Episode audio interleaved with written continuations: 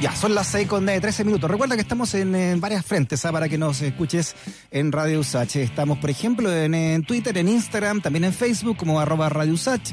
También estamos como radiosach.cl. En todas nuestras entrevistas también nos pueden escuchar ahí en todo el planeta Tierra, en radiosach.cl. Y además descargar la aplicación en App Store o en Google Play, de acuerdo a tu celu, como Radio Usach y en Spotify.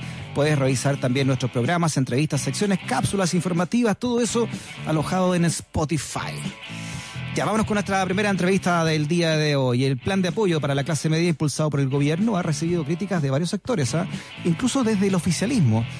Parlamentarios de la UDI han pedido un mayor esfuerzo al Ejecutivo para enfrentar la compleja situación financiera que viven las familias en esta pandemia. Críticas a las que se suman las que ya realizaron eh, los alcaldes de Chile Vamos, eh, quienes redactaron una carta al presidente solicitando no vetar el proyecto de ley que prohíbe el corte de suministro de servicios básicos durante la pandemia. Pese a ello, ¿no? hoy el ministro secretario general de la presidencia, Claudio Alvarado, también de la UDI, confirmó que el gobierno va a ingresar el veto a esta iniciativa Vamos a hablar de este tema con, eh, con uno de los diputados que está pidiendo mayor esfuerzo al Ejecutivo desde la UDIA, el diputado Álvaro Carter del distrito número 12, La Florida, Puente Alto, Pirque, San José de Maipo y La Pintana. Diputado Carter, ¿cómo está? Bienvenido a Razones Editoriales. Muy bien, Freddy, ¿cómo estás tú? Bien, acá haciendo día parte ya Razones Editoriales. Me imagino que con las medidas de seguridad, mascarilla, alcohol sí, todas esas cosas. Ya. Aquí en la radio Usacho uno de los primeros en poner esas medidas eh, qué bueno, qué bueno. cuidándonos, para que para cuidar al resto. Así es. Oiga, eh, ¿qué pasó con esta con este planteamiento que hace este grupo de diputados, de parlamentarios de la UDI, Álvaro, de, encontrar insuficiente este plan eh, presentado por el gobierno? Es que es insuficiente. que Así hay que partir. claramente va en la línea que uno esperaba, de que el gobierno se hiciera cargo de ayudar a la clase media, pero no por medio de un crédito blando la clase media es la clase que está más endeudada. La clase media la componen eh, las tías de los transportes escolares, la, componen también personas que tienen kioscos, que tienen pequeños negocios, y ya están endeudados. Imagínate que una tía del transporte escolar tiene que pagar una letra al mes de 500 mil pesos. Y para más encima, él le mira, vamos igual con un crédito blando, entre paréntesis, no es la forma. Ellos aparte son los que más le meten lucas por impuestos al fisco. Entonces, sí, qué bueno que el Estado finalmente quiera ayudar a aquellos que nunca han pedido ayuda al Estado. Pero ojo, nosotros tenemos que dar una ayuda real. Y esa ayuda real es sin letra chica, sin el cuarto quintil, del quinto quintil, de estas cosas que tú lees y tú dices, chuta, ¿qué es esto? O sea, al final eh, solamente ayudas a, uno, a un 1%. No, acá tenemos que ayudar a muchos que están en estos momentos no pensando en viajar, no pensando en darse un gusto ni comprarse un televisor, sino que simplemente quieren poder parar la olla y poder comer el día de mañana. ¿Qué, porcentaje del, del partido de, eh, de, la UDI, eh, Álvaro, tiene esta postura parecida a, ustedes como parlamentarios? Los alcaldes están en una parada muy, muy parecida. Los alcaldes, eh, yo creo que han tomado una, una acción muy preponderante desde el 18 de octubre. Y el Parlamento se ha quedado en general, se ha quedado pasmado frente a la acción real de los alcaldes, porque llegan a donde está la gente, saben los, los problemas reales, y el Parlamento sigue discutiendo en un idioma medio chino mandarín cartonés, eh, metido bajo, bajo tierra y cuatro metros en el mar, que solamente se entiende en esas cuatro paredes. Y se llega tarde, se conversa mal, eh, la gente está pidiendo ayuda y se ponen a pelear otras cosas. Entonces, eh, hay un gran porcentaje del partido que cree lo mismo y existe una molestia porque creemos de que es el momento de ayudar a la clase media. No hay otro, o sea, nunca había sucedido lo que está pasando ahora. Uno muchas veces dice, esto es una pandemia a nivel bíblica, y dicen, no, pero que esto es una exageración. Y uno ahí le dice, pero dígame, ¿cuándo usted pidió esto? Y no hay respuesta. Entonces, hay a momentos extraordinarios, medidas extraordinarias. Estamos en Razones Editoriales hablando con el diputado de la UDI, Álvaro Carter. Hay una, una frase de ustedes eh, que, que, dicen, eh, Álvaro, que llama la atención, ¿ah? eh, por venir precisamente yo creo que de la UDI. Dice, no defenderemos porque sí un sistema previsional que tiene más de 40 años y que fue creado en otro tiempo y con otra lógica, ¿no? Es parte de la carta que ustedes hicieron junto a los, parlamentarios que se la enviaron al, presidente, ¿verdad? Esto no solo en cuanto al retiro del 10% de fondos, me imagino, ¿no? Se abre una, posibilidad, por ejemplo, usted es diputado, de, de revisar todo el sistema completo de previsión social. Absolutamente. No estoy diciendo que haya que cambiarlo a reparto y no. Yo creo que el sistema actual es totalmente, vamos a decir la palabra de moda, perfectible, pero tenemos que hacer cambios reales, cambios sinceros. Cuando se creó hace 40 años esta política, pues se pensaba que al día de hoy la gente iba a vivir al máximo 75 años, 80 años, y nos quedamos cortos. Entonces, se pensó que se iba a trabajar menos.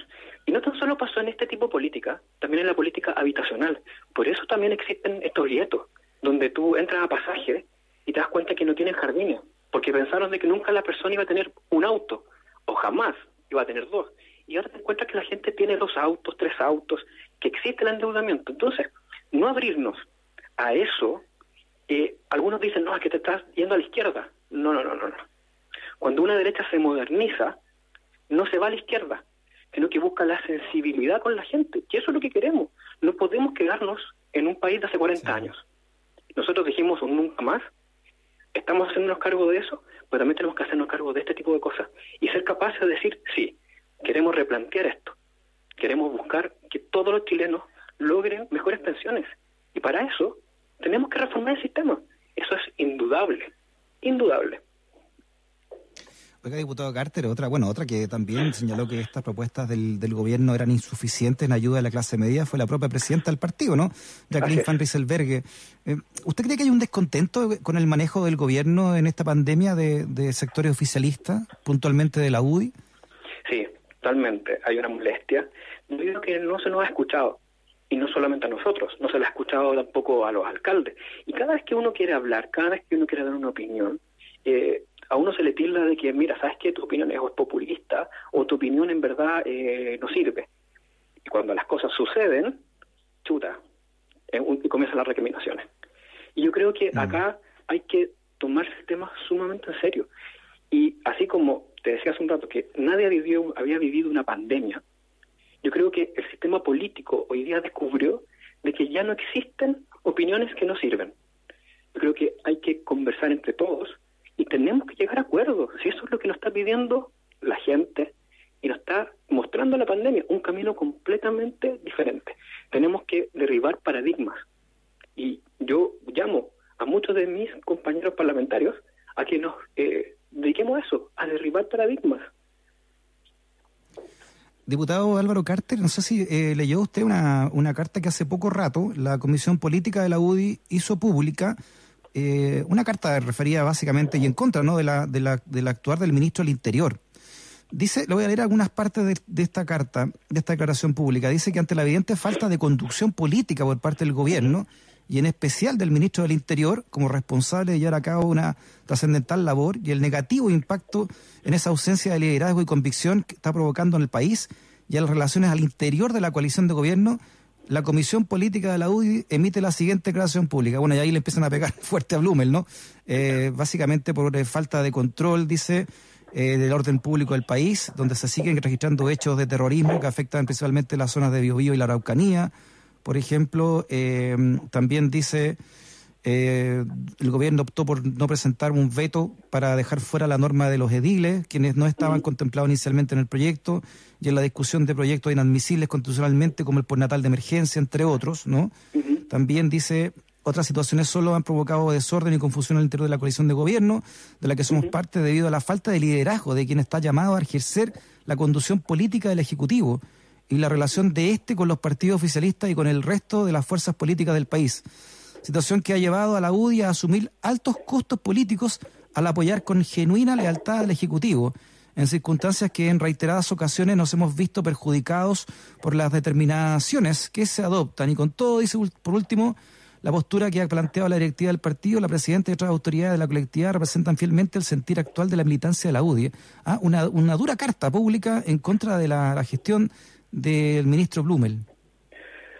Uf, me, a, lo, a lo ex presidenta Bachelet me enteré por la prensa. Me la acabas de leer, yo no lo había podido ver. Eh, estaba está fresquita de paquete esta.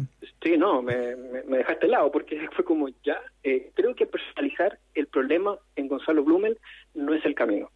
sí hay una falta evidente de conducción política. Eso no se puede negar. Pero personalizar en Gonzalo Blumel no estoy de acuerdo. Yo creo que eh, acá, si queremos avanzar, las críticas son bienvenidas. Y yo creo que hay que escucharlas, sean cuando se las hacen a uno o cuando uno las realiza a otros.